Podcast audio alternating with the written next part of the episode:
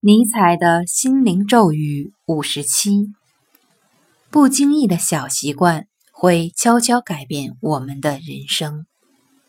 每天重复的小习惯会成为慢性病的源头，内心的小习惯也同样会带来灵魂的健康与疾病。